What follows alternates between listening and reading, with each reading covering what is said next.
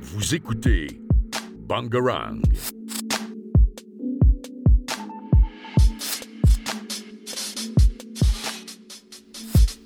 Citoyennes, citoyens, amis des sciences, bonjour et bienvenue dans ce nouvel épisode de Pierre Carré. Aujourd'hui au programme, nous découvrirons la fantastique histoire du petit théorème de Fermat. Ensuite, Sandra nous fera un topo sur les derniers prix Nobel, puis Axel racontera l'histoire de la toute nouvelle amie des Tonga. Matisse nous parlera d'un phénomène très froid et notre second Matisse du tout nouveau de chez Tesla. Euh, Nathan terminera sur une découverte à propos de la Voie lactée. Pierre Fermat naît dans la première décennie du XVIIe siècle dans un village près de Montauban. Il fait des études en droit et s'intéresse pour la première fois aux sciences alors qu'il est avocat à Bordeaux. Il déménage et s'installe à Toulouse. Cet homme est magistrat mais surtout un grand passionné de maths. Il lit des ouvrages entiers de mathématiques en grande quantité. Il lisait sur le théorème de Pythagore qui stipule que le carré de l'hypoténuse est égal à la somme des deux carrés des deux autres côtés et se pose une question. Louison, peux-tu nous en parler? Alors euh, oui, en effet, il était en train de lire justement un livre qui parlait des triplés pythagoriciens. On nomme ça les triplés pythagoriciens. Et donc, il s'est demandé, euh, est-ce qu'un nombre à une, à une certaine puissance serait forcément elle serait forcément décomposée par la somme de deux nombres à cette même puissance. Et donc ça reviendrait à dire est-ce que l'hypoténuse, donc on pourrait noter euh, C à la puissance n, est égal à, aux deux autres côtés, donc a à la puissance n plus b à la puissance n. Et Fermat, dans cet, ouvrage, il, est, il, des triplés pythagoriciens, il écrit dans la marge il écrit dans la marge J'ai trouvé, euh, trouvé justement une superbe démonstration euh, mathématique qui, prouve que c'est pas possible pour tous les n. Et du coup, euh, on se, il, décide de, ne pas écrire sa démonstration. Alors, un peu plus tard dans le livre, on retrouve une, démonstration de Fermat pour n égale 3, mais on, ne retrouve pas on ne retrouve pas la démonstration pour, n, pour tout n. Voilà en ce qui concerne la conjecture de Fermat. C'est plutôt un, un, énoncé simple qui en réalité se révèle extrêmement compliqué. Et pour la résolution de ce problème? En ce qui concerne la résolution de ce problème, euh, il a duré pendant extrêmement longtemps, euh, à peu près 300 ans. Et euh, il y a eu de nombreuses étapes et de nombreux mathématiciens s'y sont frottés, et notamment Euler. Et je pense que c'est toi, Mathieu, qui est le plus apte pour nous en parler. Oui, alors Euler prouve la conjecture pour une puissance de n égale 3, donc c'est-à-dire a cube, non, c cube égale b cube plus c cube. Euh, en utilisant donc la technique de la spirale infinie que avait utilisé euh, euh, Fermat pour n égale 4. Mais sauf que cette fois-ci, il utilise une invention du XVIe siècle, c'est-à-dire les nombres imaginaires. Il essaye de généraliser, mais il n'y arrive pas. Et donc son travail apporte une preuve que la conjecture de Fermat est vraiment une dure à cuire en sorte, car en effet, eh ben, si un des plus grands mathématiciens de tous les temps n'a pas réussi à la démontrer, qui va le pouvoir? Je vais maintenant vous parler d'une génie des maths qui affrontait la masculinité de ce monde, qui mettant ainsi en lumière son talent et son courage. Née en 1776, Sophie Germain s'intéressera tout au long de sa vie à cette discipline. Elle apprendra même le latin pour comprendre les ouvrages mathématiques. Elle voudra intégrer ce que l'on appelle aujourd'hui l'école polytechnique, et pour cela, elle se fera passer pour un étudiant, un homme qu'elle nommera Antoine Auguste Leblanc. Elle entrera donc en correspondance avec les plus grands mathématiciens de son temps, tels que Gauss ou Lagrange, avec lequel elle aura une rencontre euh, dont il sortira surpris, mais euh, de manière tout à fait positive.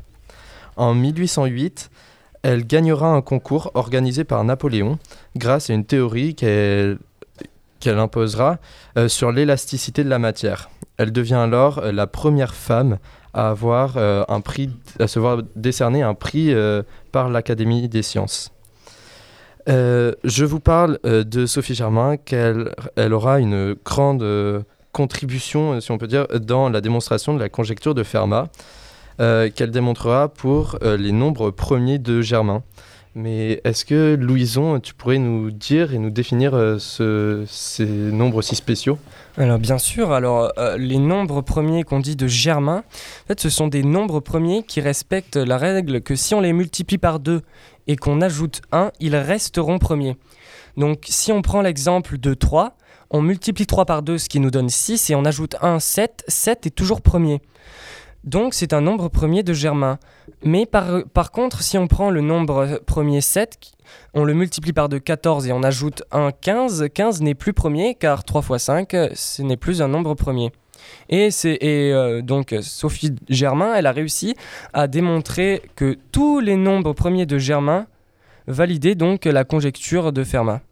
Il y a eu de nombreuses étapes euh, donc, dans cette euh, résolution de cette conjecture.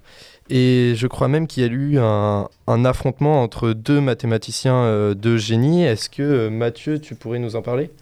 Oui, alors en 1847, Gabriel Lamé, qui est donc une personne assez importante pour le théorème de Fermat car il a prouvé la conjecture pour n égale 7, monte sur la scène de l'Académie des sciences et démontre et euh, on va démontrer son théorème. Et en même temps, un certain Louis Cauchy monte sur euh, euh, l'estrade et dit qu'il a trouvé un moyen de démontrer le théorème de Fermat. Résultat des courses, il euh, présente leur démonstration en même temps et les met sous scellé et l'Académie des sciences les vérifie pendant des mois et des mois. Et c'est Ernst Kummer qui donne le verdict. Les deux démonstrations sont fausses. C'est ballot. Les deux scientifiques ont utilisé des nombres imaginaires dans un théorème où ils étaient impossibles.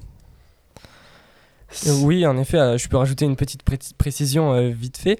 Alors en fait, ils ont utilisé une propriété très très vieille qui est la décomposition de n'importe quel nombre en facteurs de, de nombres premiers. Et ils ont utilisé cette propriété sur des nombres imaginaires, et ce qui était donc formellement interdit. Donc c'est pour ça que leur démonstration a été n'a pas été validée. Après cet échec, ce nouvel échec, au début du XXe siècle, euh, les mathématiques sont divisées en deux courants de pensée. Dans une première équi- équipe, on retrouve David Hilbert, qui pense que tout peut se démontrer, quel que soit l'énoncé mathématique. Dans une deuxième équipe, on retrouve Kurt Gödel, qui en 1931 publie un article qui définira ce qu'on appelle le théorème d'incomplétude de Gödel, euh, qui démontre que certains énoncés mathématiques sont indémontrables euh, bien sûr, l'un des premiers énoncés qui vient en tête des mathématiciens et mathématiciennes euh, de, ce temps est euh, la conjecture de Fermat. Cet article accentue alors le désintérêt pour la conjecture de Fermat qui a torturé le monde mathématique pendant plus de deux siècles et demi. Maintenant, même après ce, désintérêt, au milieu du XXe siècle, les recherches euh, reprennent, même indirectement, grâce à l'amitié de Goro Shimura et Yutaka Taniyama, euh, deux amis donc qui se sont rencontrés car ils travaillaient tous deux euh, dans le même domaine. Et ils trouveront au fur et à mesure de leurs recherches une ils conjectureront même une relation entre les formes modulaires et les fonctions elliptiques, donc deux domaines mathématiques distincts avant, qui, qui étaient toujours séparés avant leurs études.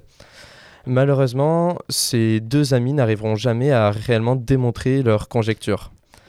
En 1958, Yutaka Taniyama se suicide en laissant derrière lui une lettre euh, dans laquelle il fait part de sa fatigue physique et mentale. Et il dit aussi qu'il ne sait pas réellement euh, pourquoi il met fin à ses jours, si ce n'est qu'il a perdu confiance en son avenir. Il sera suivi malheureusement euh, par son épouse qui se suicidera quelques semaines plus tard. Je vous ai raconté une tragédie mathématique telle qu'il en existe plein tout au long de l'histoire euh, de, ce domaine. Mais je vais maintenant passer la parole à Louison qui va nous définir euh, ce que sont les formes modulaires et les fonctions elliptiques.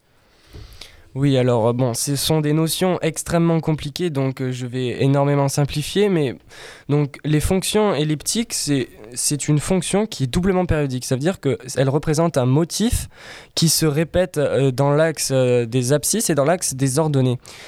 Et en ce qui concerne les formes modulaires, c'est une sorte d'homothétie qui grossit de plus en plus dans la même direction euh, sous, la, sous, la fonction, sous, sous une fonction, tout en gardant des, des proportions que l'on nomme parfaites.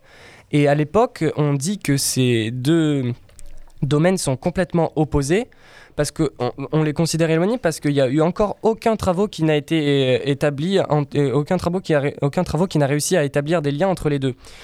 Cependant, euh, comme Lou vient de nous le dire, Taniyama et Shimura affirment et effectuent une conjecture qui dit que toute courbe elliptique peut être paramétrable par une forme modulaire et ça, ça a révolutionné les maths et, ça a permis quelque part peu après de mener à la résolution de la conjecture, euh, la démonstration de la conjecture de Fermat. En effet, euh, comme vient vous le dire euh, Louison, la conjecture euh, de ces deux amis a été mise en relation avec la conjecture de Fermat par Kenneth Alan Ribert, qui démontre donc que si l'on arrive à démontrer la conjecture des deux amis, on démontrera aussi la conjecture de Fermat. Bon, et bien maintenant on arrive finalement à la démonstration de cette conjecture. Elle arrive avec Andrew Wiles, qui est donc un spécialiste justement des formes modulaires et fonctions elliptiques. Donc euh, avant de rentrer dans le vif du sujet, je vais faire une brève biographie. Donc il est né le 11 avril 1953 à, Cambridge en Angleterre. Et c'est un mathématicien très célèbre qui est passionné depuis son enfance par le théorème de Fermat. Et, euh, d'ailleurs, il reçoit le prix Abel, donc, euh, qui est le, le summum pour les mathématiciens, en 2016. Mais on revient un peu en arrière, il obtient son doctorat de maths en 1976 et il est professeur de mathématiques à Princeton de 1981 à 2011. Et euh, comme l'a dit euh, Lou euh, précédemment, l'aventure de la démonstration de Fermat, c'est avant tout ça commence avant tout avec euh, Ken Ribet en 1996 plus particulièrement, même si ça commence bien avant, mais parce que euh, Wiles c'est le mieux placé, alors il se dit, il décide de tout abandonner et consacrer le reste de sa vie à la résolution de, de Fermat via Taniyama Shimura, bien entendu. Alors, euh, il, va travailler énormément pour ne pas éveiller les soupçons. Il travaille seul dans le plus grand secret pendant 8 ans. Il continue de donner des cours, euh, bien entendu, pour pas, pour pas que ses collègues le soupçonnent. Et Wiles trouve une démonstration après de maintes années d'études, mais il a vraiment très peur qu'il ait fait une erreur, alors il a besoin d'un relecteur. Pour la première fois, son travail va être partagé.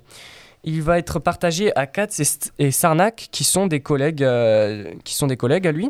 Et donc pour vérifier sans éveiller, euh, le, sans éveiller de soupçons euh, chez les autres mathématiciens, ils vont avoir l'idée de créer un cours euh, qui se nomme Calcul sur des courbes elliptiques, ouvert aux étudiants et aux professeurs. Comme ça, euh, Katz et Sarnak pourront y assister. Et euh, ça, permet, ça leur permettait de vérifier discrètement parmi les élèves euh, s'ils ne- si euh, Wiles n'avait pas fait d'erreur. Mais euh, au bout d'un moment, euh, c'était tellement compliqué qu'il ne restait plus d'élèves. Alors souvent, la salle était vide. Et c'est ce qui a mené à, une certaine rumeur qui disait que Wiles avait finalement réussi à démontrer la conjecture de Fermat. Et pour finir, le 21, 22 et 23 juin, coup de tonnerre, mais, euh, 1995, coup de tonnerre, Wiles annonce trois conférences avec un nom très vague, toujours pour ne pas éveiller les soupçons. La résolution est proche. Donc cette conférence d'Andrew Wiles dure trois jours. Le premier jour, peu de gens assistent à la démonstration, mais la rumeur que Wiles va annoncer quelque chose de gros court dans le couloir des universités situées à travers le monde entier. Le deuxième jour, plus de monde assiste à sa prestation, mais c'est le troisième jour, lorsque toute la communauté scientifique est présente dans la salle, que le mathématicien présente véritablement son théorème. Pendant des heures et des heures, il prouve, il démontre ses calculs et ses recherches. Lorsqu'il termine enfin, il dit une phrase devenue très célèbre. Je crois que je m'arrêterai ici. Un peu plus tard, une erreur est découverte dans sa démonstration et il met un an pour la corriger. Et il fait enfin paraître son théorème de Fermat et Wiles. C'était donc l'histoire du théorème de Fermat et sa, et sa recherche. Et maintenant, on écoute euh, Remember the Name par Fort Minor.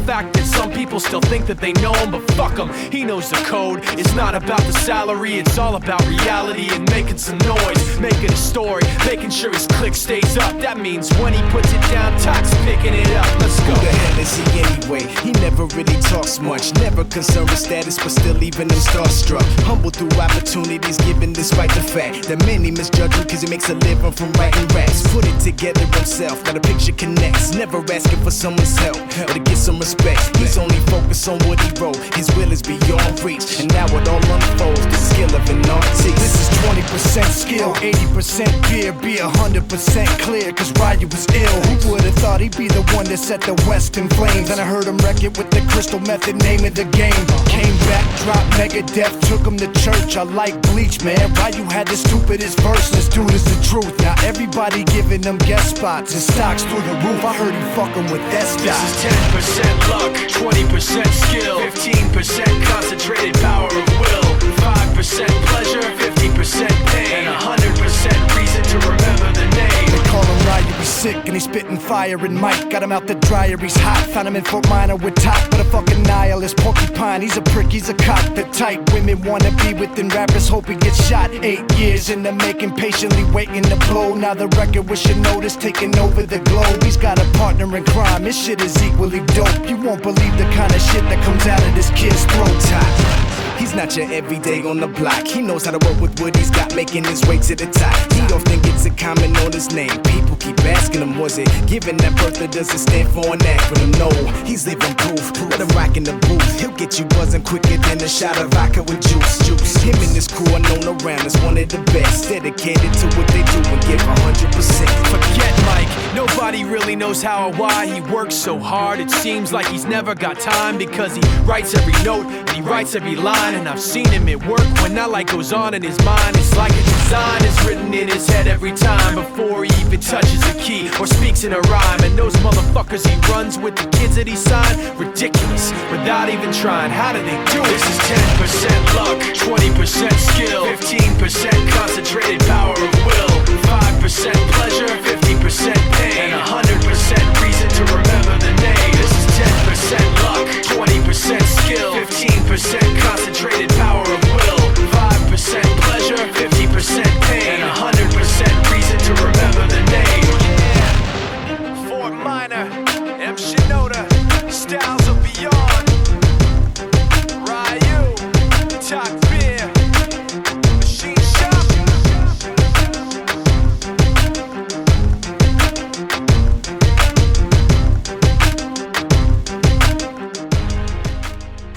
C'était Remember the Name par Fort Minor. Et maintenant, on passe à la partie actu.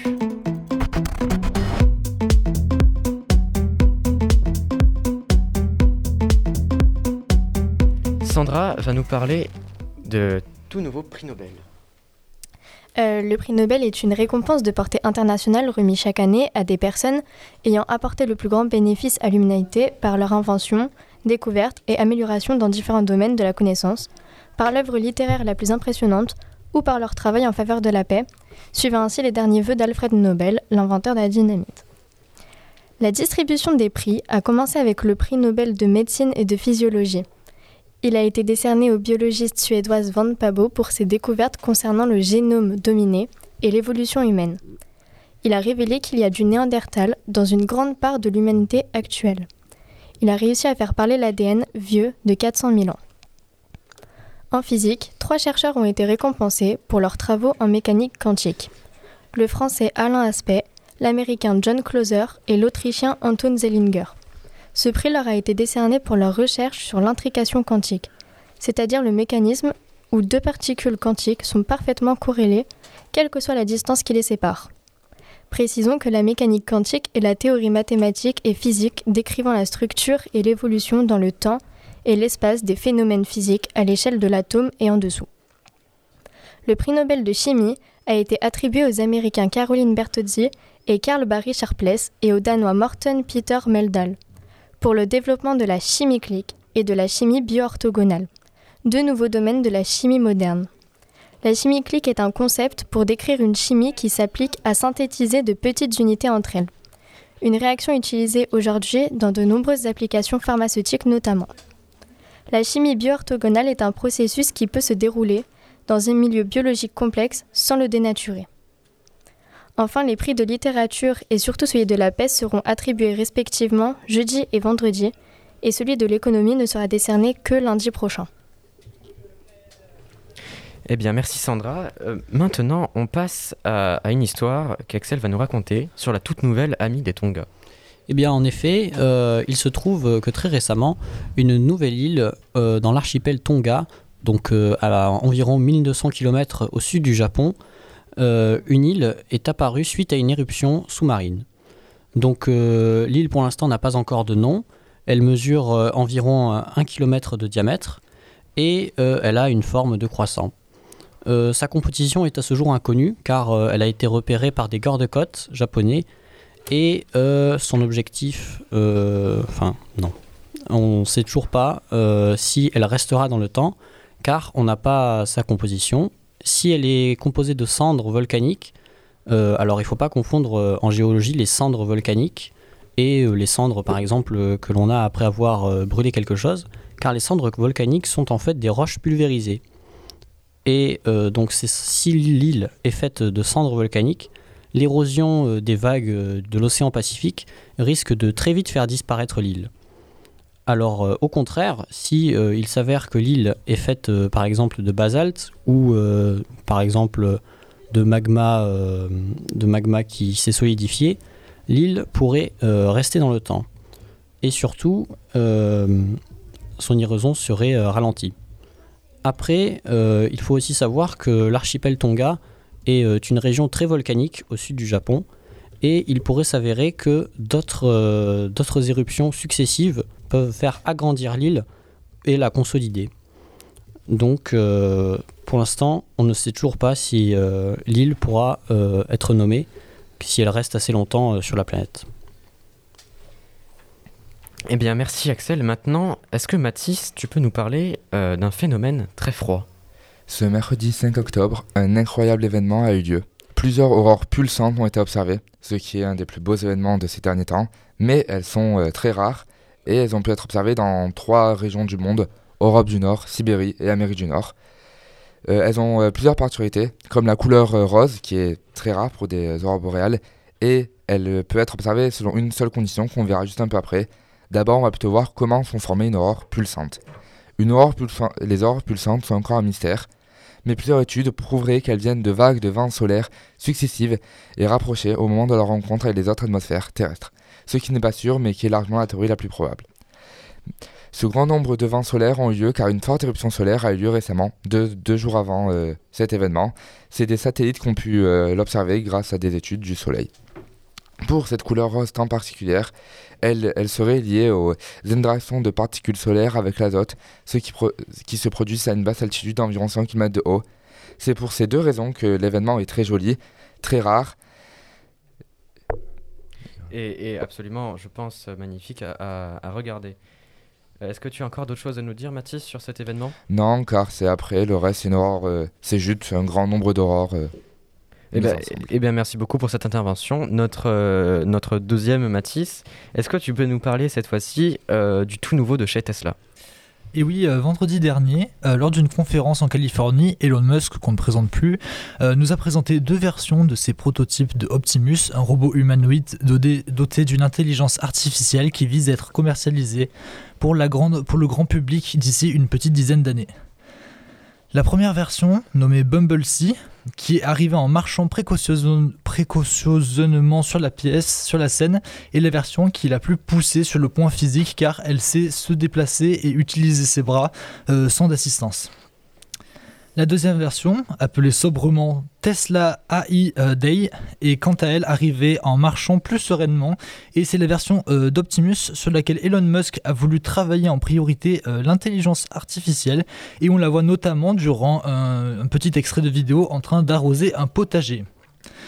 Elon Musk il vise à créer un robot capable de faire toutes sortes de tâches domestiques comme arroser des plantes ou encore faire la vaisselle, mais il vise aussi à faire un robot capable d'avoir une vraie discussion avec des humains et de façon naturelle selon ses propos, afin qu'il joigne l'utile à l'agréable en devenant un vrai compagnon de maison. Elon Musk a reconnu que euh, d'autres organisations ont conçu des robots euh, plus sophistiqués, comme euh, notamment les très connus Boston Dynamics, mais il préfère créer un robot qui a un cerveau plutôt qu'un robot performant sur le plan physique, car son but sera d'exécuter, comme je l'ai dit, des tâches répétitives et ennuyeuses à la place de nous. Et pour cela, il faut l'intelligence de comprendre des instructions et de bien les exécuter. Le problème dans tout ça, c'est que un robot comme ça, ça coûte très très cher. Et Elon Musk veut pouvoir le vendre euh, à moins de 20 000 euros et euh, pouvoir le produire en millions d'exemplaires. Et c'était notamment un de ses buts durant, euh, cette, conférence, c'était de recruter des ingénieurs beaucoup plus qualifiés afin de faire baisser le prix de construction. Mais euh, la peur de l'intelligence artificielle a fait peur à plus d'une personne durant euh, la conférence. Et euh, c'est aussi un des points sur lesquels Elon Musk a voulu s'éclaircir. Il affirme que le robot sera muni d'un système de sécurité permettant d'éviter un scénario catastrophe avec un retournement des machines contre leur créateur, un peu à la Terminator. Et il, et il insiste sur le fait qu'il estime avoir les meilleurs tests en termes de sécurité en comparaison aux autres intelligences, super, intelligences artificielles des autres entreprises dans le monde. Elon Musk prévoit de tester le robot dans ses usines d'ici 2 à 5 ans afin de prouver son utilité au grand public et ce dès qu'il sera euh, un peu plus avancé qu'actuellement. Il a aussi affirmé qu'une version féminine du robot sera prévue pour ceux qui le voudront et pour éviter un autre scandale suite euh, au rachat de Twitter par exemple. Mais euh, entre scepticisme du public et transhumanisme et grandes avancées technologiques, euh, technologiques, on peut encore attendre pas mal de choses de la part d'Elon Musk et de ses robots. Bien, merci. Franchement, euh, je sais pas vous, mais moi j'ai hâte de voir ce robot. Et euh, pour finir cette émission, euh, Nathan, tu vas nous parler d'une découverte dans la Voie lactée. Alors oui, effectivement, je vais vous expliquer un peu la découverte qu'ont fait des chercheurs il y a quelques jours. Alors effectivement, ils auraient euh, potentiellement trouvé le moyen de euh, prouver l'existence du noyau originel de nos galaxies qui expliquerait donc euh, sa création. Donc jusqu'à aujourd'hui, en fait, il avait été soupçonné, mais n'avait jamais vraiment été prouvé. Notre galaxie, donc la Voie lactée, possède un noyau d'étoiles parmi les toutes premières qu'elle ait jamais abritées, et des chercheurs viennent donc tout juste de prouver sa présence grâce aux dernières données récoltées par le satellite Gaia du haut de ses euh, 100 000 années-lumière de diamètre. Notre galaxie, la Voie lactée, abrite entre 100 et 400 milliards d'étoiles, ce qui est énorme. Comme la plupart des galaxies à disque, donc, elle s'est formée principalement par des collisions avec d'autres galaxies plus petites, et elle les a ensuite aspirées petit à petit jusqu'à ce que les deux astres ne fassent plus qu'un. Mais des chercheurs ont donc étudié une autre partie de l'origine de notre galaxie, ce qu'ils appellent le noyau de la galaxie. Des étoiles donc à faible métallicité, on appelle ça, se situeraient euh, près du centre et dateraient donc des tout premiers instants de la Voie lactée, soit moins d'un milliard d'années après le Big Bang. Ils ont, enfin, ils ont donc oui élaboré en fait deux scénarios possibles, on peut dire ça, pour la création de la Voie lactée. Le tout premier, ce serait donc les chercheurs qui expliquent qu'il se forme un noyau primitif composé d'étoiles pauvres en métaux, donc pauvres en métallicité, on appelle ça. Ceci donc euh, parce qu'au tout début de l'univers, seuls les éléments les plus légers étaient présents, comme euh, l'hydrogène ou l'hélium.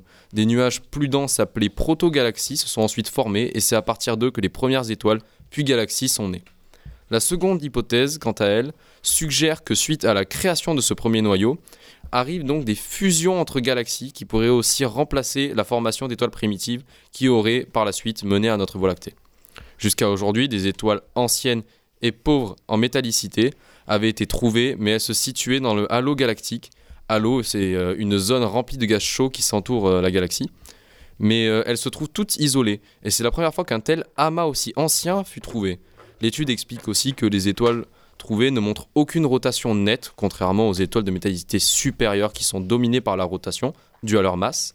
Un résultat qui témoigne d'autant plus de l'ancienneté de ces étoiles, formées alors que la galaxie n'était pas encore euh, créée et donc n'avait pas encore enclenché sa rotation.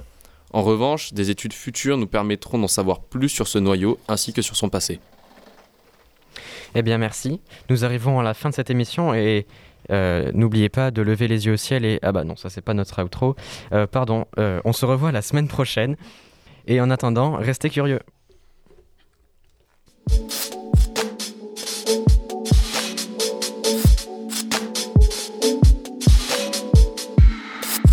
Vous écoutez Bangarang.